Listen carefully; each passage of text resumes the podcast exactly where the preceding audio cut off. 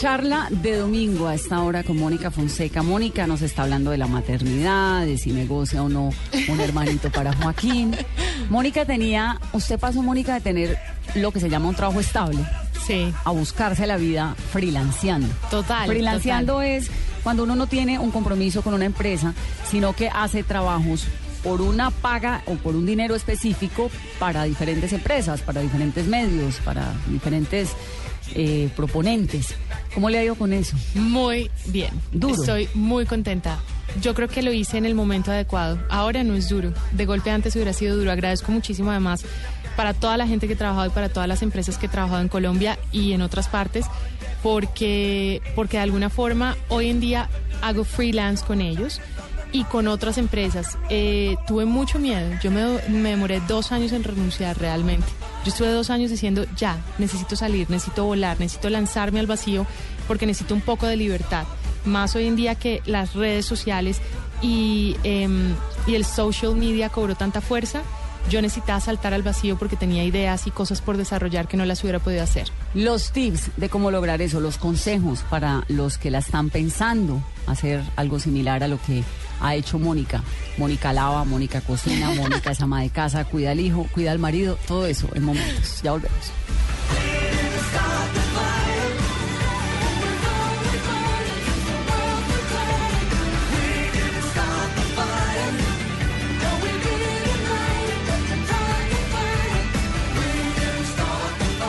Ya regresamos con Mónica Fonseca en Mesa Blue.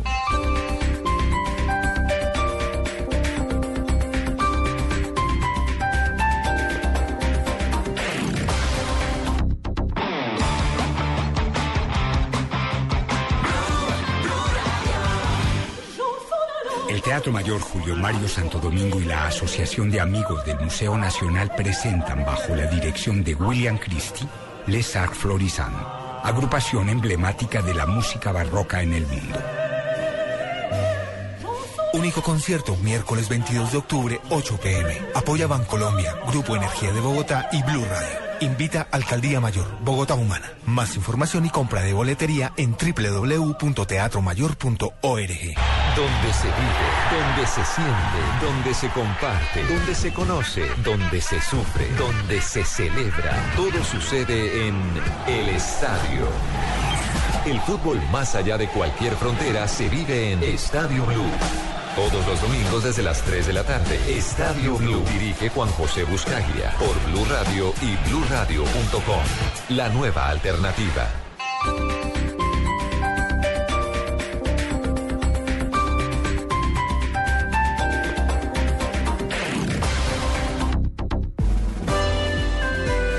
Continuamos con Mónica Fonseca en Mesa Blue. Parecen las calles más desiertas, niña. Desde que sentí tu mano en la mía. Tu boca al mezcal que adormece mi cordura. Se los poros, se abre la piel.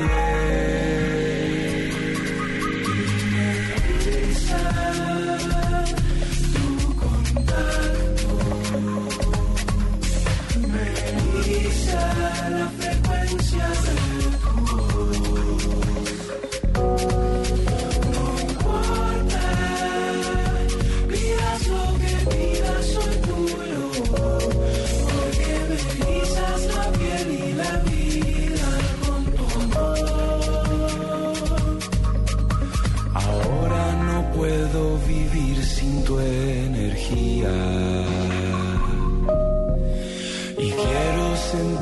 aquí y bien cerquita. Tu boca al mezcal que adormece mi cordura. Se alertan los poros, se abre esta conversación de domingo, después del almuerzo, con una mujer muy fascinante, muy chévere, y esta música tan rica que es la de Cabas. Esto se llama Contacto, Mónica. Esto se llama Contacto, es una de mis canciones favoritas de Cabas. Cabas para mí, para los que no saben, es es un amigo, pero sobre todo es para mí el artista de esa generación, de su generación, un tipo muy joven aún, pero, pero de su generación como más talentoso. Eh, sus canciones son impecables, sus discos son completos, es, es divino. Y este en particular, esta canción me parece del otro mundo. A mí también me gusta Cava, ¿sabes? Sí, me sí, parece un músico tremendo. Hay una canción que me encanta que se llama Bonita, a ver si Esteban, nuestro productor. Bonita es una no le da locura. solamente gusto a Mónica, sino a mí también y no la pone, pues, Bonita, como es una esta hora. locura, es una locura y para esta hora además divina. Esa canción es para todas las mujeres y, y dediquémosela a todas las mujeres y la van a poner, porque bonita es para todas las mujeres, bonitas o que no se sientan tan bonitas, son bonitas todas. Mónica, usted perdió a su mamá muy chiquita, ¿no? Sí, cuando yo tenía cuatro años. ¿Y cómo usted se acuerda de ella? Sí, claro, claro, me acuerdo. Cuando uno no tiene nada más de dónde agarrarse, sino de esos recuerdos que tuvo durante cuatro años, entonces uno recuerda mucho. Uno hace como la tarea de, no sé si a todo el mundo le pase, pero a mí me pasa. Entonces me acuerdo de la comida que me preparaba, no tanto de su cara, un poco más de su sombra, si me, si me hago entender. Como de la imagen de una Exacto, mamá. de la imagen de ella, de su pelo largo, eh, de su forma de moverse, de cosas tan sencillas como no nos lavamos los dientes en el baño y entonces jugábamos, eh, de cosas por el estilo. O sea, me acuerdo de todas esas cosas. Ay, qué dolor. Espere, Sí, sí, oigamos sí. un poquito bonita para que volvamos a la historia de la mamá, porque además uno como madre No, siempre tenaz. teme la ausencia. Exacto.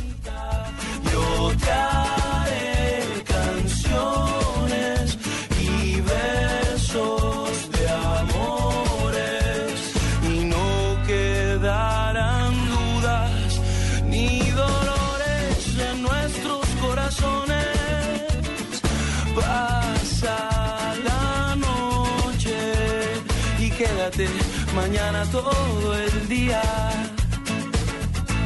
No me quedaba nada más que una honda herida que no cicatrizaba y fumaba mi razón.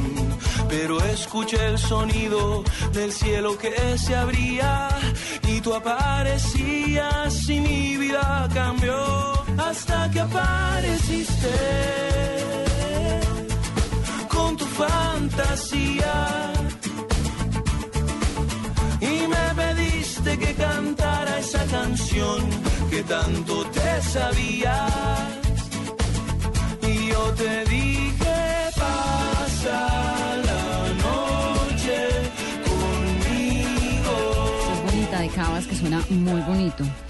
Mónica, nos llenamos mientras oíamos la canción de mucha melancolía y mucha nostalgia y mucha angustia de, de la maternidad. es que eso de ser mamá es muy estresante. Uno todo el día sufre, ¿no? Sí, hay que, hay que decirlo. Sabes que muchas mamás no, sabe, no, no saben interpretar como ese sentimiento de angustia que tienen y no es otro que el que tenemos todas las mamás, el de la ausencia de uno para ellos, porque una mamá cuando tiene un hijo no quiere, pues la mayoría de mamás, porque hay mamás que no son tan, tan pegadas a sus hijos, pero la ausencia de mamás yo creo que es como ese sentimiento horrible de, de- de pensar que uno va a dejar de existir y no los va a poder criar y no va a poder estar con ellos. Yo creo que las mamás deben entender que nos pasa a todas y hay que tranquilizarse un poquito. Hay que bajarse de ese síndrome porque, porque puede ser muy angustiante. Y termina uno casi que Sí, sobreprotegiendo no a los tenaz. chinos. Uno llevando a la familia a todos los viajes, porque además uno no solamente si, si hay una nanita, si tiene la posibilidad, pero entonces no, que mejor vaya también la abuela, o que o sea, no les puedo contar lo que es un viaje de uno. ¿no?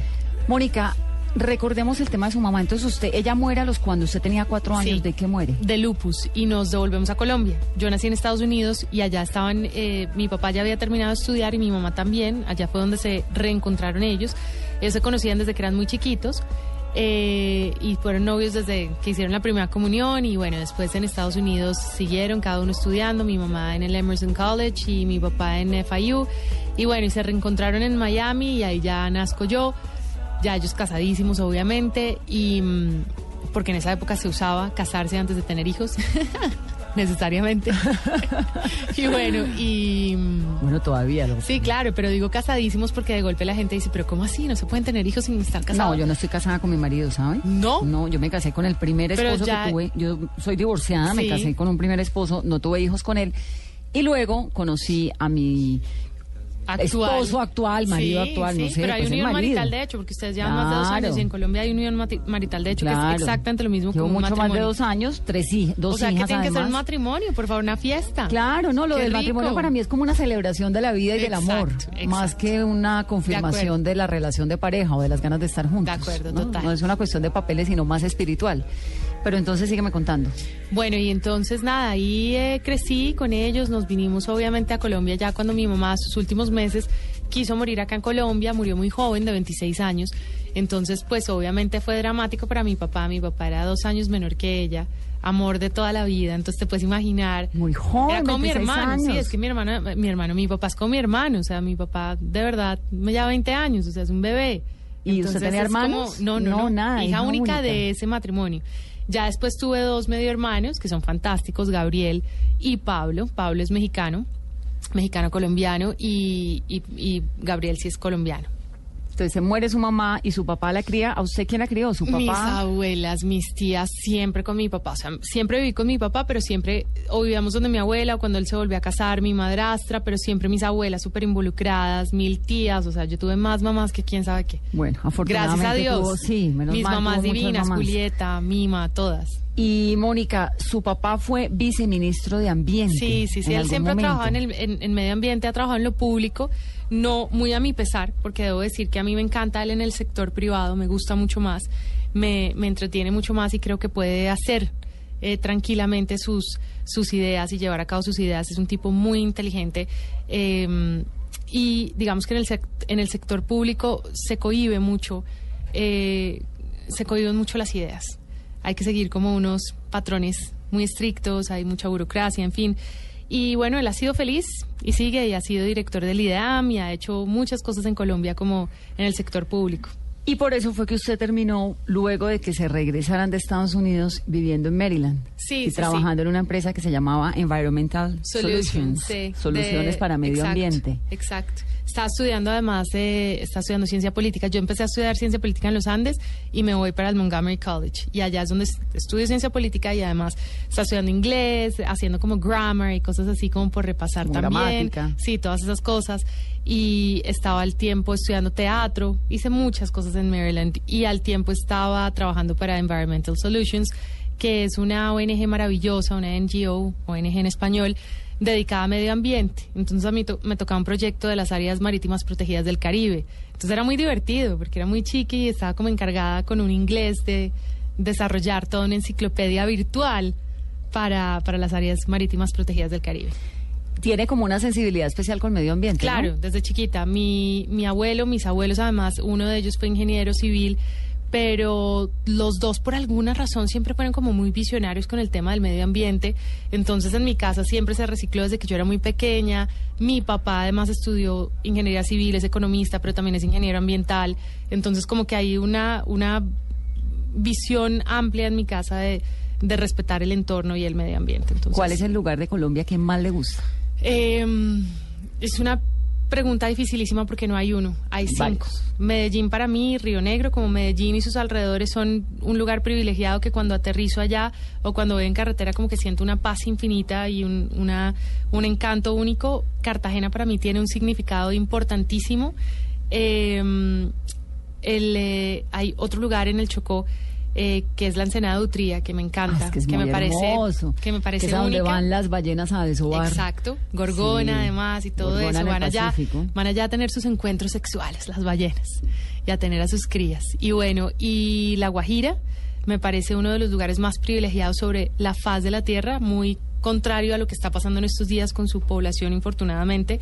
Es uno de los lugares más privilegiados, con más vientos, de donde se puede crear energía eólica y deberían pasar más cosas interesantes en esta zona de, de Colombia y se me está quedando Bogotá. Yo crecí en Bogotá y a mí Bogotá me encanta, caótica, con tráfico, ojalá no estuviera con tanto tráfico, pero Bogotá me parece una ciudad absolutamente encantadora que me dio una cantidad de oportunidades de vida, de trabajo que yo amo esta ciudad. Sí, Bogotá es fascinante. A mí también me gusta Bogotá. Bueno, Es y me toca decir que Cali. pesada, me, me toca decir que sí, Cali, sí, mi no hijita, me deje porque por todas fuera la lista mis- Cali. exacto, el Valle, porque mis grandes amigas son de allá, Melisa Lozada, Lina Arbeláez, bueno, mis grandes, grandes amigas son de allá. De allá salieron personalidades tan importantes como Paula Mendoza, que hoy conquista el mundo con su joyería, mejor dicho. Es que si uno no habla del Valle, está frito. Tuti Mejía, mis grandes amigas del Valle. La salsa, además. La salsa, exacto, tantas cosas, tanta, espíritu salsero tanta belleza, mi Adriana Arboleda, mejor dicho, es que no, no me canso, ahí sí. Mónica, usted ha hecho radio, ha hecho televisión, ha hecho sus pinitos en modelaje. ¿Sabe que le quería preguntar sobre el tema del modelaje? Sí. Usted, pues nunca fue, mo- nunca ha sido modelo, digamos, de pasarela solamente Sí, dedicada a exacto. eso. No lo hecho- escogí como profesión Exacto. nunca, para, para aclararlo. digamos. Pero conoce el mundo del modelaje. Sí. ¿Es tan complicado como dicen? es tan exigente como cualquier otra profesión. Yo creo que es que en Colombia falta que lo profesionalicen, que, que entiendan que, que eso dejó de ser un hobby eh, y que es un oficio o una profesión muy seria que requiere de una disciplina única y que claro que es difícil, totalmente es difícil. O sea, si no, entonces mira todas las horas de ejercicio que tiene que hacer una gran modelo o de disciplina que tiene que tener o de constancia, en donde pues finalmente su cuerpo es su instrumento y tiene que tiene que facturar por eso, ¿me entiendes? Sí, Entonces sí. también requiere disciplina. De golpe requiere menos de intelecto, esa, esa, esa parte ya se la dejamos Sí, a porque cada es una individuo. cuestión estética y sí, punto, es pues. muy estética, pero hay también, pero si la modelo o el modelo se involucra más con lo que está haciendo, pues puede llegar a ser eh, un conocedor muy amplio del- de la moda hoy en día que se ha tomado el mundo y está tan de moda, valga la redundancia, y puede conocer de diseño y puede conocer de arte y viajar por el mundo. O sea, tiene como unos valores agregados súper bonitos que hay veces desconocen. Mónica, ¿le gusta esto? Mire lo que le puse. Sí, sí, sí. La mujer que yo quiero,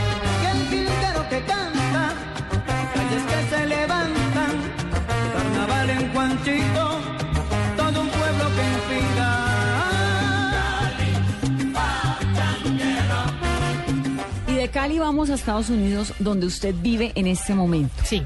¿Por qué se fue? Usted entonces se casa, Mónica, con Juan Pablo acá. Sí, y de hecho ahí empezamos a viajar mucho. No, Joaquín nace, nace en Estados Unidos. Yo trabajaba para eh, NTN 24 y para RCN, eh, haciendo un programa que se llamaba Ciencia, Salud y Tecnología, dirigido por mí, hecho por mí, con un equipo de trabajo fantástico. De hecho, una de mis niñas se fue también para Estados Unidos y me tiene muy feliz.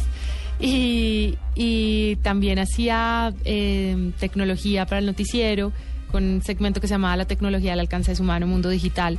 Entonces llega un tiempo en que ya uno ha hecho, yo estuve siete años y medio en el canal, amo el canal, eh, también estuve en Caracol, por favor, y, y adoré trabajar en Caracol y en radio, en el grupo Prisa, Caracol también. Pero llega un momento en que uno tiene que dar un salto para algo, ya sea irse a estudiar, ya irse a aprender algo, un, un- un tiempo de dejar como de trabajar en lo mismo y, y evolucionar a manera muy personal. Entonces fue una decisión de Juan Pablo y mía, como de los dos tenemos que crecer, tenemos que hacer cosas, tenemos que, que construir también nuestro futuro basados en lo que queremos. Eh, Colombia está presente siempre en nuestras vidas, hacemos, tenemos varias marcas con las que trabajamos en Colombia, somos imágenes de varias marcas, entonces estamos haciendo cosas siempre acá en Colombia, siempre viniendo. Juanpa, lo que pasa es que le apostó a hacer el crossover, que no es fácil, es trabajar en inglés, o sea, de español, pasar a trabajar en inglés y ser un actor también que pueda trabajar en otros idiomas. Y es lo que estamos haciendo. Fue un poco seguir el sueño de él, pero yo no me podía quedar quieta porque a mí me aburre quedarme quieta. No tengo nada contra ser ama de casa, me no, parece uno de los claro, mejores además sería el colmo que semejante mujer Exacto. con ese talento se quedara en la casa. Pero, pero me, me aburro eh, quedándome en casa. Entonces, pues nada, empecé a trabajar, a hacer colaboraciones eh, para Despierta América, para Lánzate, que son programas de Univisión, en donde hablo de tecnología. Y adicional a eso, em, pertenezco a la familia Latin Week, que es de Sofía Vergara eh, y Luis Balaguer, es la empresa de entertainment que tienen ellos, de entretenimiento, y yo soy como su presentadora o su talento de tecnología. Entonces ha sido muy bonito en Estados Unidos explorar eso. Entonces ya he dictado conferencias y he hecho como eh, seminarios en donde hablamos de social media para las universidades o para distintos eventos. Y a usted el cuento de la tecnología de verdad le gusta. Sí, claro, desde siempre. Me apasiona. Porque es como natural, es orgánico. O sea, tecnología es desde un bombillo hasta un computador y, y la gente necesita que uno se los comunique, ¿sabes? La gente, eh, a mí me queda un poco más fácil muchas veces explicar eso, entonces yo creo que fue, se dio de manera natural. A mí me preguntaron en el trabajo, en la universidad o en el colegio como, hey, ¿cómo funciona esto? Y para mí era fácil, porque mi papá es muy techie. Entonces yo crecí con hombres también, con muchos hombres que eran muy tecnológicos. Entonces, pues es fácil, ¿no?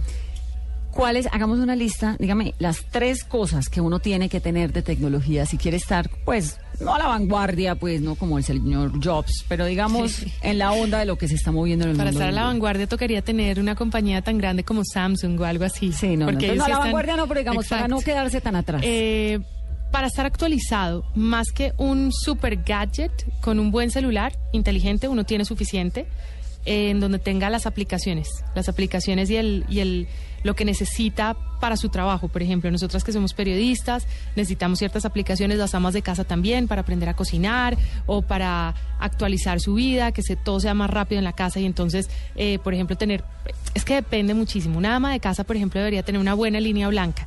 O sea, ¿qué quiere decir eso? Una buena lavadora que le ayude a ahorrar tiempo, un microondas que eh, le haga las cosas rápidamente y que además le dejen su punto las recetas y que ella tenga más tiempo para, para sí, ¿no? a mí me encanta el aparatico este, ¿Cuál, cuál, cuál? el que uno pone, no sé, una zanahoria y se la vuelve Ah, exacto, los minutos. extractores, los que le vuelven jugos. Exacto, todos esos aparatos son tecnología y finalmente le ayudan a las mamás y a las mujeres a hacer su vida más rápida y a los estudiantes también. Entonces depende mucho. Entonces no tengo tres. Para mí el que más necesito es el celular. Yo ni siquiera tengo un laptop eh, todo el tiempo. Yo tengo el laptop, de hecho, en la casa, el computador portátil.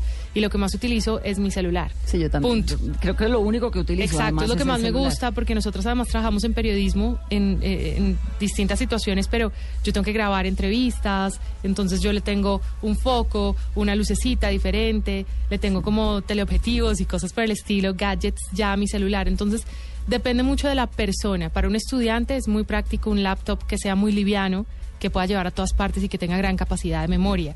Entonces depende mucho de quién sea.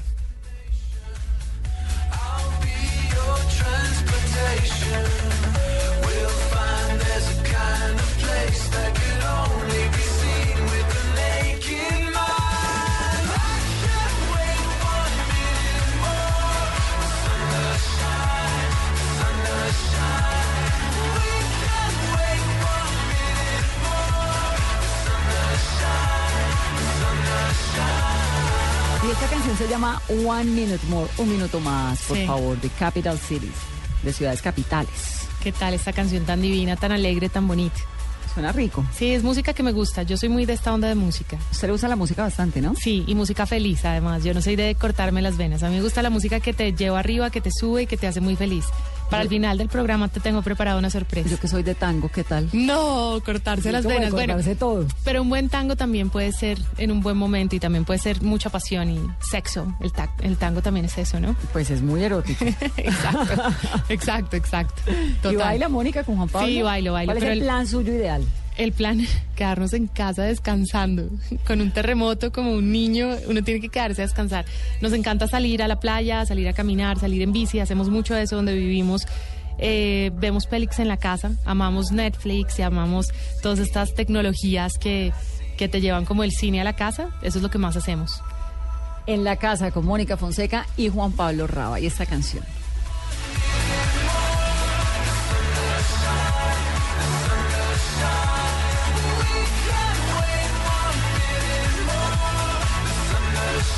Pues Mónica, qué suerte, qué dicha que esté acá, qué bueno que le esté yendo bien en Estados Muchas Unidos, gracias. construyendo su futuro con ese marido tan chévere. Estados que Unidos que también fue tu casa y que Ah, te quieren mucho allá. No, yo amo Washington. DC, es como mi segundo hogar. Exacto. Quiero mucho Bogotá, pero Pero Washington para ti fue muy importante. muy importante en mi Sí, vida, sí, sin duda. Es mi ciudad preferida en el mundo, además.